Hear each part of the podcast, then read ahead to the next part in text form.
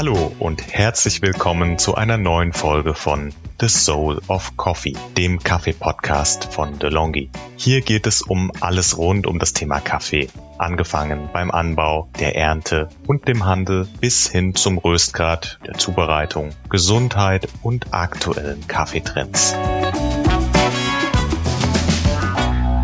Hallo, mein Name ist Malte Rubach. Ich bin Ernährungswissenschaftler und Buchautor und beschäftige mich seit mehr als 15 Jahren mit den Themen Gesundheit, Ernährung, Nachhaltigkeit und Innovation. Und ich habe mich dabei auch intensiv mit dem Einfluss von Kaffee auf die Gesundheit befasst und natürlich auch von vielen anderen Lebensmitteln, was ich auch in einem Buch der Kaffeeapotheke abgefasst habe. Und eine Frage, die dabei immer wieder aufgetaucht ist, ist auch, ist Kaffee leistungssteigernd beim Sport? Denn viele kennen ja den Wachmacher-Effekt, der sozusagen im Alltag auftritt. Und äh, wäre es ja nun einigermaßen logisch, wenn es auch beim Sport funktioniert, dass man da etwas mehr Leistung bringt.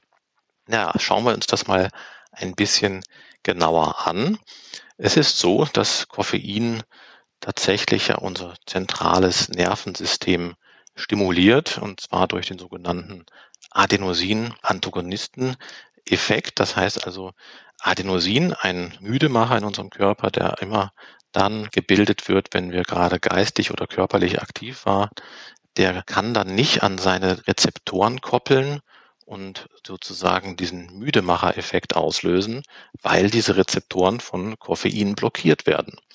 Und diese Wirkung, die hält dann so etwa ja halbe bis Stunde an, in der wir uns dann eben noch verlängert wach und fit fühlen und danach schwächt sich das dann auch wieder ein bisschen ab.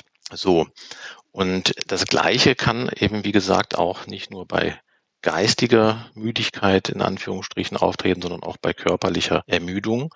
Und hier kann also Koffein durch diesen Mechanismus, diese Adenosinrezeptoren zu blockieren, auch die körperliche Leistungsfähigkeit verbessern, indem es die Ermüdung herauszögert.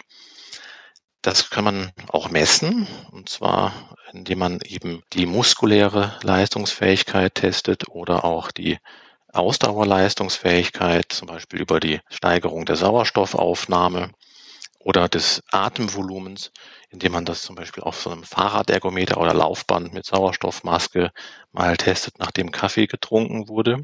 Oder wie gesagt, indem man auch mal die Kraftausdauer misst mit Handelübungen oder Sprüngen in die Luft. Und wenn man das also tut, dann sieht man, dass Kaffee tatsächlich eine leistungssteigernde Wirkung haben kann, beziehungsweise besser gesagt, das Koffein. Und da kommen jetzt aber zwei wichtige Faktoren nochmal zum Tragen, wenn es darum geht, dass auch diese Wirkung entfaltet werden kann. Denn der Körper entwickelt immer auch eine Anpassung an Dinge, die ihm von außen einverleibt werden, egal um welchen Stoff oder Lebensmittel es sich handelt. Und beim Koffein kennen wir diesen Gewöhnungseffekt sehr gut. Irgendwann lässt diese wachmachende Wirkung nach. Deshalb ist es beim Sport sehr wichtig, wenn man eben eine leistungssteigernde Wirkung erzielen möchte, dass man also nicht täglich Kaffee trinkt und auch nicht viel Kaffee trinkt, sondern dass man sich das Kaffeetrinken für dann letztlich vorbehält, wenn man auch diese leistungssteigernde Wirkung erzielen will, zum Beispiel vor einem Wettkampf. Da sollte man dann zum Beispiel mehrere Wochen vorher schon anfangen, den Körper zu entwöhnen, um dann eben vor Beginn dieser Wettkampfphase wieder mit dem Kaffee trinken die Koffeinwirkung, die leistungssteigernde Wirkung zu erzielen. Und die Menge, die man dann trinken sollte, die ist relativ gut charakterisiert. Die beläuft sich nämlich auf drei Milligramm bis sechs Milligramm Koffein pro Kilogramm Körpergewicht. Und das wäre jetzt zum Beispiel bei einem 75 Kilogramm schweren Sportler oder Sportlerin, würde sich das dann hochrechnen auf mindestens 225 Milligramm Koffein. Und das wäre dann die Menge, die in zwei bis drei Tassen Kaffee enthalten ist. Wenn ich natürlich schwerer bin, muss ich ein bisschen mehr trinken. Wenn ich ein bisschen leichter bin, da reichen vielleicht sogar schon anderthalb bis zwei Tassen. Aber so kann man also gezielt diese leistungssteigernde Wirkung abrufen. Man könnte auch alternativ ja, zwei bis drei Tässchen Espresso trinken oder ein Doppel-Espresso. Dann ist das Koffein auch schon drin. Man muss also nicht einen Filterkaffee trinken, wobei der Filterkaffee den Vorteil hat, dass auch noch Flüssigkeit zugeführt wird. Und vor dem Sport gilt es ja auch als eine Maßnahme, die Leistungssteigerung zu erhalten während der Belastung etwa ein Viertel bis halben Liter Flüssigkeit zu sich zu nehmen. Insofern ist das eine ideale Kombination.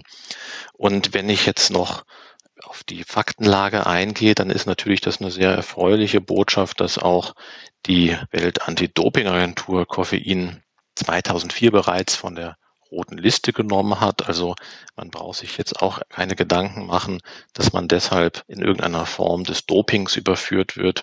Aber es ist sicherlich auch schlau, solche leistungssteigernden Effekte im Trainingsplan oder auch im Trainingsverlauf und in der Wettkampfvorbereitung mit entsprechenden Experten, äh, betreuenden Experten abzusprechen, um eine optimale Wirkung zu erzielen und auch die Interaktion von Koffein mit anderen Substanzen und Medikamenten abzuklären, denn sonst kann es auch dazu kommen, dass man vielleicht sogar einen Leistungsabfall hat.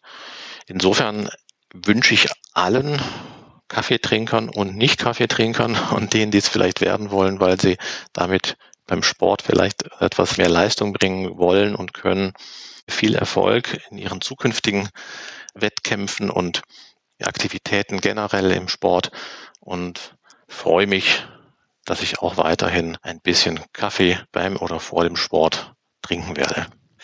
Also ich hoffe, unser kleiner Exkurs zum Thema Kaffee und Sport hat euch gefallen und ich danke allen Zuhörerinnen und Zuhörern fürs Zuhören. Bis bald. Unseren Podcast könnt ihr auf allen gängigen Podcast-Plattformen abrufen, abonnieren und bewerten. Wenn ihr Fragen oder Feedback für uns habt, dann schreibt gerne an podcast-delongi.de at delongigroup.com.